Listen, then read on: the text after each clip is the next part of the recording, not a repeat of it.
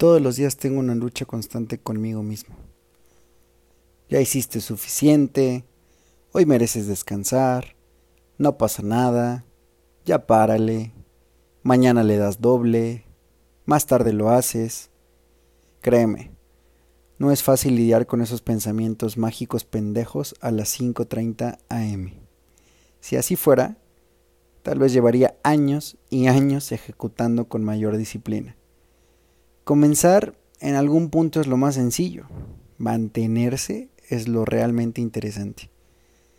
Mi versión de alto desempeño grita largo plazo, largo plazo. Transforma cualquier frustración en determinación.